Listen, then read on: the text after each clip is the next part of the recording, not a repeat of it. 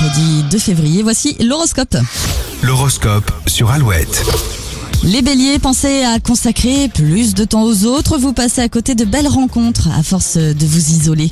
En amour, les taureaux, il y a de l'orage dans le ciel, pour autant ne remettez pas tout en question. Les gémeaux, les astres vous donneront assez d'élan pour vous lancer dans une nouvelle activité. Les cancers, vos enfants vous mettent dans tous vos états aujourd'hui, pratiquez une activité en plein air pour détendre l'atmosphère.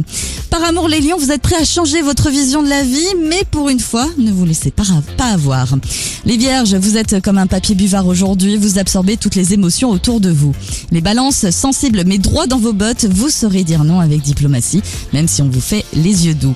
Les scorpions, c'est parti pour de nouvelles résolutions, vous êtes prêts à en découdre quand il s'agit de prendre soin de vous.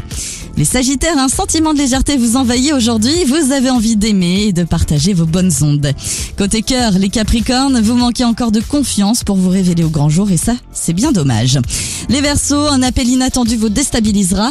Bonne nouvelle ou pas, il faudra garder le cap et ne pas se laisser déconcentrer.